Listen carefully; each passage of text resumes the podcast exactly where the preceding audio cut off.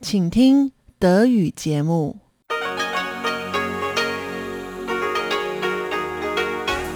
Hier ist Radio Taiwan International.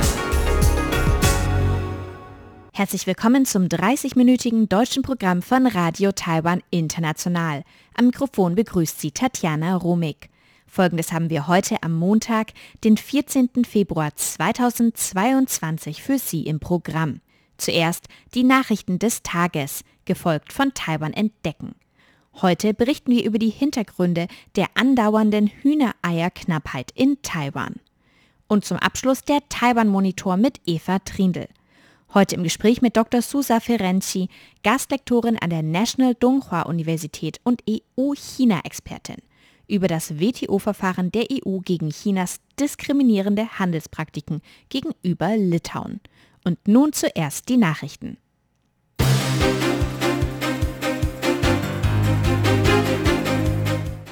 Sie hören die Tagesnachrichten von Radio Taiwan International. Die Schlagzeilen. Lockerung der Einreisequarantäne voraussichtlich Mitte März. Außenministerium. Taiwan wird Litauen weiterhin mit demokratischen Partnern unterstützen. Und Indigene stimmen für Verlängerung der Schürfrechte von Asia Cement in Hualien. Die Meldungen im Einzelnen. Taiwans Epidemie-Kommandozentrum hat eine Lockerung der Quarantänevorschriften für eine Einreise nach Taiwan ab Mitte März angekündigt. Gesundheitsminister Chen Shih-chung erklärte die Lockerungen heute mit der stabilen pandemischen Lage im Inland sowie einer verkürzten Inkubationszeit der Omikron-Variante. Die neuen Regeln sehen vor, dass die Quarantänezeit bei der Einreise nach Taiwan von 14 auf 10 Tage verkürzt wird. Im Anschluss müssen Rückkehrer weiterhin sieben Tage im Rahmen des Self-Health Management ihren Gesundheitszustand beobachten und sich von öffentlichen Orten fernhalten. Außerdem soll eine Quarantäne zu Hause unter Vorgaben wieder möglich sein. Dabei benötigt eine Person jedoch eine Wohnung für sich.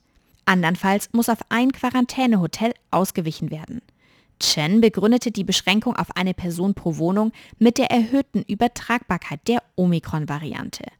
Ergänzt wird die Quarantäne durch zwei PCR-Tests, einer bei Ankunft am Flughafen und einer nach Ablauf der zehn Tage am dritten, fünften und siebten Tag der Quarantäne sowie am sechsten oder siebten Tag des Self-Health Management müssen außerdem Schnelltests absolviert werden. Voraussetzungen für das Inkrafttreten der neuen Quarantäneregeln sind laut Chen eine Booster-Impfquote von mindestens 50 Prozent sowie eine höhere Impfquote der älteren Bevölkerung. Die neuen Quarantäneregeln gelten unabhängig vom Impfstatus der Reisenden. Außerdem sollen die Grenzen für Geschäftsreisende wieder geöffnet werden. Darauf angesprochen, ob Taiwan im Sommer die Grenzen wieder für Touristen öffnen werde, sagte Chen jedoch, dass die Wahrscheinlichkeit gering sei. Taiwans Epidemie-Kommandozentrum hat heute vier lokale Neuinfektionen mit Covid-19 gemeldet. Es wurde kein Todesfall im Zusammenhang mit Covid-19 registriert. Von den vier lokalen Neuinfektionen befinden sich drei in Kaohsiung und eine in Miaoli. Inwieweit die Neuinfektionen mit bestehenden Infektionsclustern in Zusammenhang stehen, wird noch untersucht. Außerdem registrierte das Epidemie-Kommandozentrum 50 importierte Infektionen mit Covid-19. 27 der importierten Covid-19-Infektionen wurden bereits bei Ankunft am Flughafen positiv getestet. Die Reisenden kamen unter anderem aus Australien, Deutschland, Frankreich, Hongkong, Indonesien, Japan, Kambodscha, Kanada, Kasachstan, Schweden, den USA und dem Vereinigten Königreich. Taiwans Außenministerium rief die internationale Gemeinschaft heute erneut dazu auf, Litauen im Handelsstreit mit China zu unterstützen. Damit reagierte das Außenministerium auf eine Aussage des französischen Ministers für Außenhandel, Franck Riester, der Litauen gestern die volle Unterstützung zusicherte. Frankreich hält momentan die rotierende EU-Ratspräsidentschaft inne. Seit Eröffnung eines taiwanischen Vertretungsbüros in Litauen übt China wirtschaftlichen und politischen Druck auf Litauen aus. So blockiert China den Handel mit litauischen Produkten und übt Druck auf Unternehmen aus, keine in Litauen hergestellten Produkte in ihren Wertschöpfungsketten zu verwenden. Am 27. Januar hat die EU vor der WTO ein Verfahren wegen der diskriminierenden Handelspraktiken Chinas gegenüber Litauen angestoßen. Taiwans Außenministerium verurteilte Chinas wirtschaftliche Strafmaßnahmen gegenüber Litauen scharf. Die Sprecherin von Taiwans Außenministerium Joanne O oh sagte, dass Taiwan Litauen weiterhin gemeinsam mit demokratischen Partnern unterstützen werde. Dadurch werde man die Resilienz demokratischer Länder unter Beweis stellen. So O. Eine indigene Gemeinschaft im Landkreis Hualien hat sich mit einer großen Mehrheit für die Verlängerung der Schürfrechte der Asia Cement Corporation in der Gemeinde Xincheng ausgesprochen. Die indigene Gemeinschaft der Bulor der Borsche An Gemeinde hielt die Abstimmung am vergangenen Samstag. Asia Cement bekam 1973 erstmals vom Wirtschaftsministerium Schürfrechte in Xinjiang zugesprochen. Diese wurden 2017 um 20 Jahre verlängert.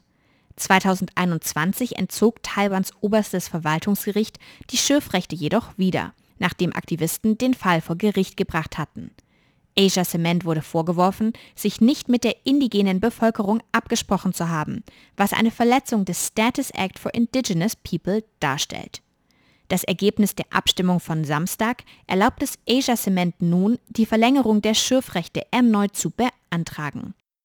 In der Abstimmung am Samstag sprachen sich 294 Haushalte für eine Verlängerung der Schürfrechte aus und 45 dagegen.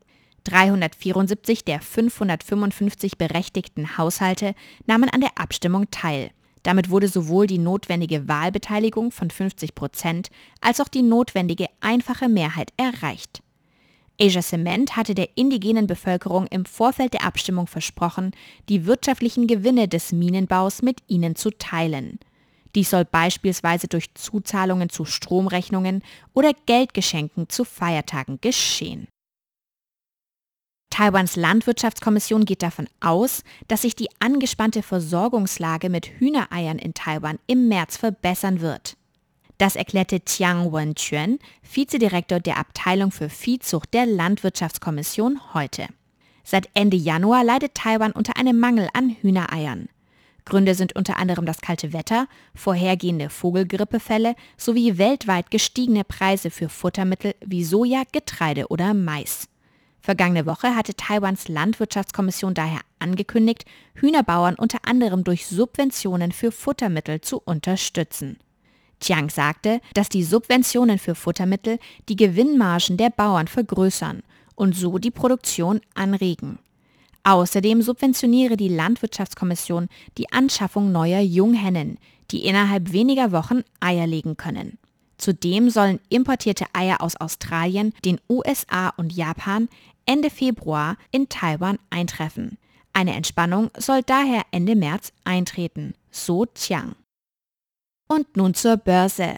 Der TAIEX startete heute mit einem Minus von 128 Punkten in die neue Handelswoche. Auch im Laufe des Handelstages entwickelten sich die Kurse weiter negativ und der TAIEX schloss mit einem satten Minus von 313 Punkten bei 17.998. Das entspricht einem Minus von 1,71 Prozent. Das Handelsvolumen betrug 259 Milliarden Taiwan-Dollar. Das entspricht 9,3 Milliarden US-Dollar oder 8,2 Milliarden Euro.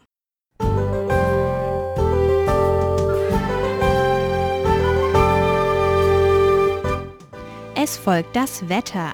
In Nord- und Osttaiwan ist es heute grau und regnerisch bei Temperaturen zwischen 14 und 19 Grad. Insbesondere in Nordwest-Taiwan kann es zu starken Regenfällen kommen. In Zentral- und Südtaiwan ist es meist bis leicht bewölkt bei 15 bis 22 Grad.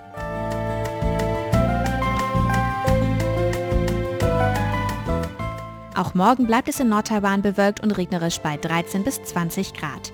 In Zentral- und Südtaiwan ist es teils bewölkt bei Temperaturen zwischen 13 und 24 Grad. Das waren die Nachrichten am 14. Februar 2022.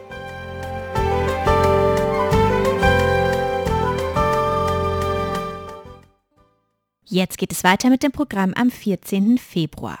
Wer in Taiwan Eier kaufen möchte, blickt seit einigen Wochen vermehrt auf leere Regale. In Taiwan entdecken berichten wir heute über die Hintergründe der Eierknappheit und wie diese Gastronomiebetriebe beeinflusst.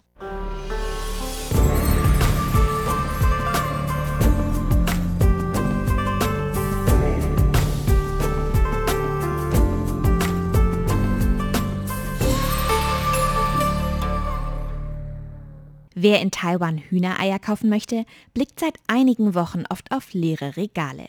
Denn seit Ende Januar, noch vor dem chinesischen Neujahrsfest, herrscht Eiermangel.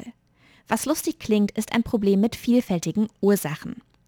Die Gründe für den Eiermangel sind sowohl biologischer als auch wirtschaftlicher Natur.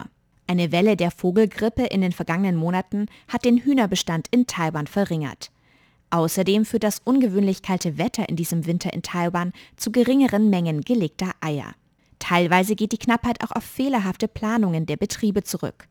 So ging während der Pandemiewarnstufe 3 im Mai und Juni vergangenen Jahres die Nachfrage nach Eiern zurück.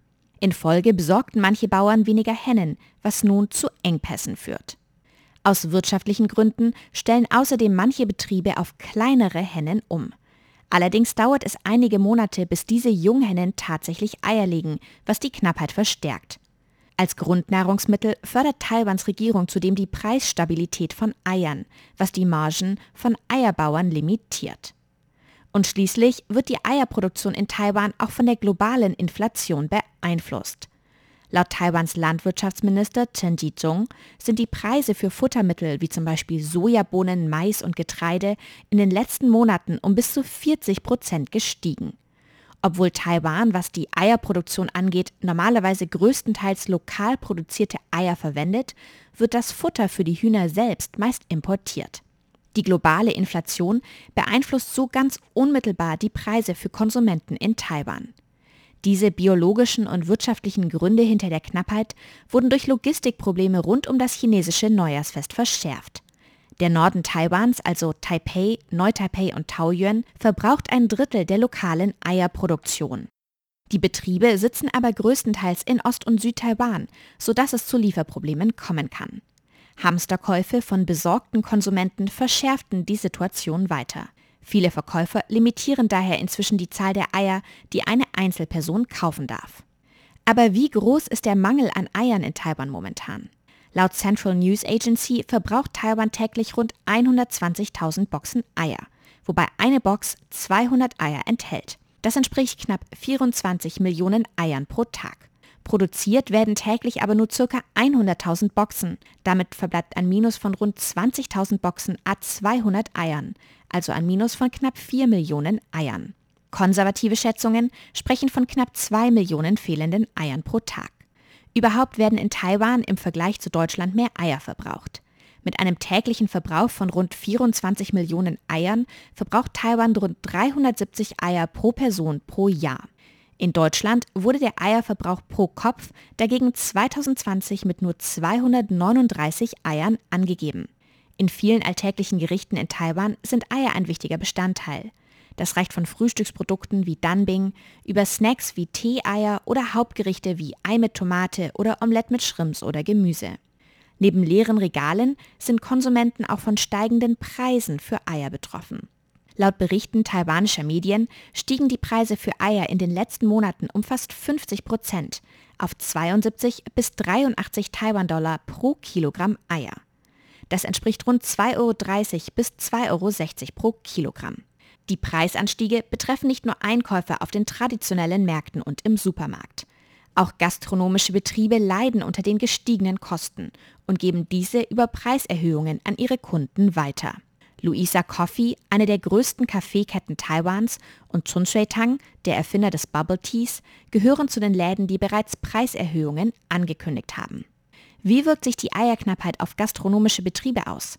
Wir sprechen mit Stella Schramm, die in Kenting das Café Lumi führt. Frau Schramm bietet in ihrem Café hauptsächlich niederländische Pfannkuchen und andere Backwaren an. Eier sind für sie also Geschäftsgrundlage. Von ihr wollen wir erfahren, wie sie die Eierknappheit erlebt und wie sich diese auf ihr Geschäft auswirkt. Hatten Sie Probleme, Eier zu bekommen? Yeah, yeah, definitely. totally.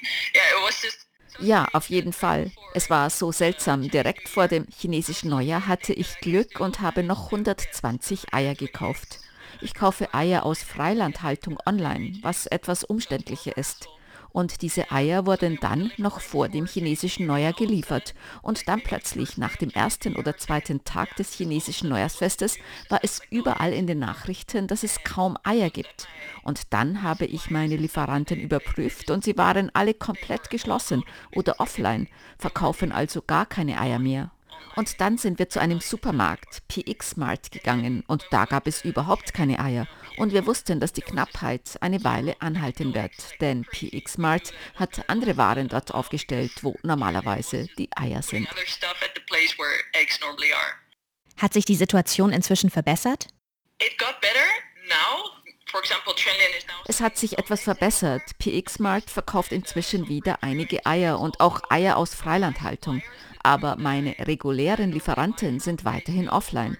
Vielleicht benötigen sie länger, um ihre Eiervorräte wieder aufzustocken. Sind die Preise für Eier gestiegen? Ich kann das schwer einschätzen, denn meine regulären Lieferanten haben weiterhin keine Eier. Daher kann ich keine neuen Preise sehen. Aber ich kann mir vorstellen, dass sie die Preise anheben werden. Ich musste jetzt Eier woanders herbekommen und habe von einer Verkäuferin hier bei uns um die Ecke gekauft. Sie bestimmt den Preis für die Eier pro taiwanischem Jin und das ist definitiv teurer geworden. Mhm. Haben Sie Probleme, andere Produkte zu beziehen oder haben Sie Preisanstiege bei anderen Produkten bemerkt? Fruits, for example, got really expensive for me. So uh, bananas got really expensive. Früchte sind für mich sehr teuer geworden, Bananen zum Beispiel, aber auch Ananas. Und dann andere gefrorene Früchte, die ich normalerweise von Costco bekomme, sind ausverkauft oder nicht verfügbar. Es ist immer etwas bei Costco nicht verfügbar. Einmal ist es Butter, einmal gefrorene Früchte, einmal vielleicht Pesto. Und ich denke, das hat damit zu tun, dass die Schiffe durch die Pandemie entweder verspätet sind oder ähnliches. Das ist das eine. Und dann, was ich gerade schon gesagt habe, dass die Preise von Obst und anderen frischen Produkten teurer geworden sind. Was auch interessant ist, vor vier, fünf Jahren, als ich hier war, gab es auch eine Eierknappheit über chinesisch Neujahr. Und das hatte natürlich nichts mit Covid-19 zu tun, denn das gab es damals noch nicht. Aber es gibt hier einfach so viele Restaurants und Unternehmen, die Eier benötigen, dass es damals auch einen Mangel gab während des Neujahrsfestes. Wie lange denken Sie, wird die Knappheit andauern? Und denken Sie, dass Sie langfristig Ihre Preise anpassen müssen, um auf die Preissteigerungen zu reagieren? Yeah, I'm, I'm already, I'm already thinking that yeah. I need to put up some prices, but I, I want to keep it fair kind of. Ja, ich denke bereits darüber nach, ob ich meine Preise angleichen muss. Aber ich will, dass es fair bleibt aber zum Beispiel mein Bananenbrot. Ich denke, ich muss den Preis anheben, denn Bananen wurden so viel teurer. Normalerweise hat ein Tin Bananen um die 20 Taiwan-Dollar gekostet und jetzt sind es 40 Taiwan-Dollar. Es ist also das Doppelte. Und dann, ob ich glaube, dass die Knappheit anhalten wird? Das ist schwer zu sagen. Ich nehme an, dass Preise weiter steigen werden. Denn global sehen wir eine Inflation und das wird sich nicht so einfach ändern. Aber was die Eierknappheit angeht, hoffe ich, dass es wieder besser wird.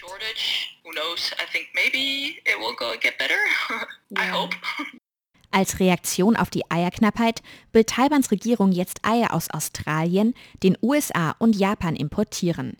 Außerdem kündigte die Landwirtschaftskommission vergangene Woche an, den Preis von Eiern bis Ende Februar einzufrieren.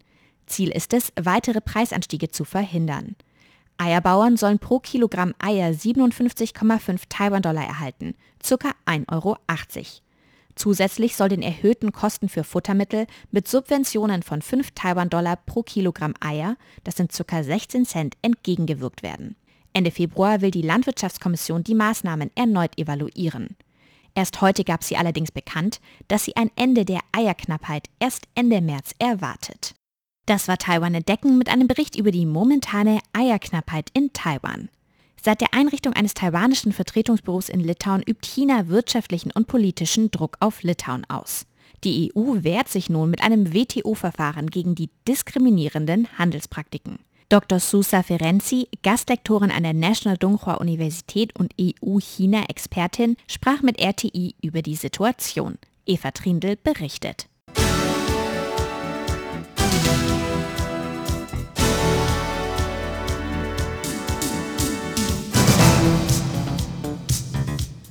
Nachdem Taiwan in Litauen ein Vertretungsbüro mit dem Namen Taiwanisches Vertretungsbüro eröffnete, übt China diplomatischen und wirtschaftlichen Druck auf Litauen aus. Doch China blockiert nicht nur den Handel von Waren aus Litauen, sondern übt auch Druck auf andere Länder aus, die in Litauen investieren, produzieren oder in Litauen produzierte Teile verwenden. Nun hat die Europäische Union entschieden, vor der Welthandelsorganisation kurz WTO ein Verfahren gegen die Volksrepublik China aufgrund von diskriminierenden Handelspraktiken einzureichen. Die englischsprachige Redaktion von Radio Taiwan International sprach mit Dr. Susa Ferenzi, Gastlektorin an der Donghua-Universität. Dr. Ferenzi ist EU-China-Expertin und frühere politische Beraterin des Europäischen Parlaments. Über die Bedeutung des Schrittes der EU in dieser Angelegenheit sagte sie, Die Entscheidung der Europäischen Union, den Fall vor die Welthandelsorganisation zu bringen, dass China wirtschaftliche Zwangsmaßnahmen gegen einen ihrer Mitgliedstaaten anwendet, die über Litauen hinausgehen und Auswirkungen auf die Integrität des Binnenmarktes der Europäischen Union hat, ist ein sehr entscheidender Schritt. Und ich denke, dass es die richtige strategische Herangehensweise ist. Dies ist gerechtfertigt und legitim. Wirtschaftliche Zwangsmaßnahmen zu politischen Zwecken, wie es Peking derzeit bei Litauen anwendet, erfordert natürlich eine europäische Antwort. Und zwar sowohl eine wirtschaftliche als auch eine politische Antwort. Ich denke, dass die Europäische Union nun kurzfristig und langfristig denken muss.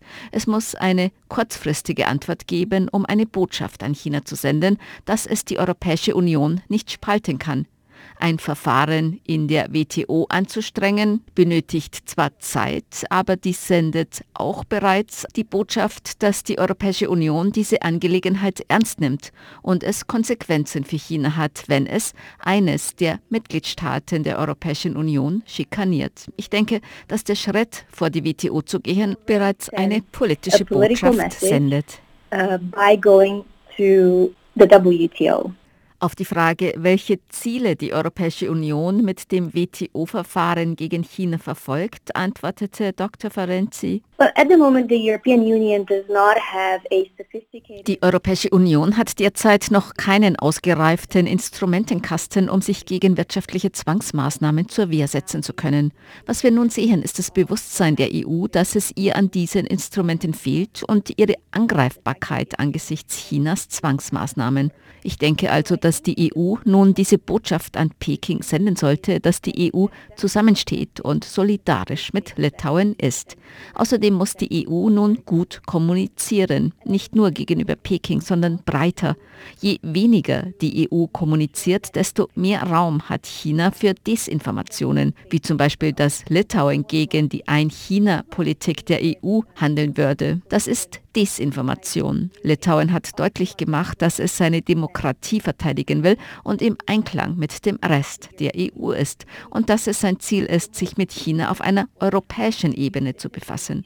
Was die Europäische Union in diesem Fall außerdem auf breiterer Ebene tun sollte, ist, sich wirklich klar über Chinas wirtschaftliche Zwangsmaßnahmen zu werden. Wir sehen bereits, dass China Handel und den Zugang zu seinem Markt als Waffe benutzt, um politische Ziele zu erreichen. China geht dabei jedoch nicht offiziell vor. China stellt keine Liste von Sanktionen gegen Unternehmen auf. China geht dabei sehr informell vor. Deshalb benötigt die EU bessere Fähigkeiten, solche informellen Zwangsmaßnahmen in der Grauzone aufzudecken. Die EU sollte Einigkeit signalisieren und sie muss auch ihre Widerstandsfähigkeit stärken. All dies hat bereits kurzfristig Auswirkungen, weil es eine Botschaft an Peking sendet. Die EU muss mit den Mitgliedstaaten zusammenarbeiten, um ein Instrument zu haben, das als Abschreckung gegen wirtschaftliche Zwangsmaßnahmen von China dient. Die Europäische Kommission hat Anfang Dezember ein neues Instrument gegen wirtschaftliche Zwangsmaßnahmen von Drittländern vorgeschlagen, um gezieltem wirtschaftlichen Druck gegen die EU und ihre Mitgliedstaaten zu begegnen. Damit soll gemäß der EU-Kommission das Instrumentarium der EU gestärkt werden und der EU ermöglicht werden, sich international besser zur Wehr zu setzen. Welche Maßnahmen ermöglicht dieses Instrument der EU gegen wirtschaftliche Zwangsmaßnahmen? Dr. Ferenzi Sie dazu? Well, the anti-coercion instrument, um, as I said, it should das Instrument gegen Zwangsmaßnahmen sollte zur Abschreckung dienen und nur als letztes Mittel angewendet werden. Bereits die Tatsache, dass die EU-Führung ein solches Instrument gegen wirtschaftliche Zwangsmaßnahmen auf einer europäischen Ebene vorgeschlagen hat, trägt dazu bei, dass die EU ihre Interessen besser schützen kann. Es würde ermöglichen, eine Einschätzung von drohenden oder bestehenden Zwangsmaßnahmen von Fall zu Fall vorzunehmen und genau auf diesen Fall zugeschnittene angemessene Maßnahmen zu ergreifen. Dies könnten Zölle gegen das entsprechende Land sein, Beschränkungen von Importen, Investitionen und Dienstleistungen oder auch Beschränkungen des Zugangs zum EU Binnenmarkt. E Die Fraktion Renew Europe im Europäischen Parlament hat sich ebenfalls hinter den Schritt gestellt, gegen die wirtschaftlichen Zwangsmaßnahmen Chinas vor der WTO ein Verfahren einzuleiten. Dr. Susa Ferenzi sagte dazu,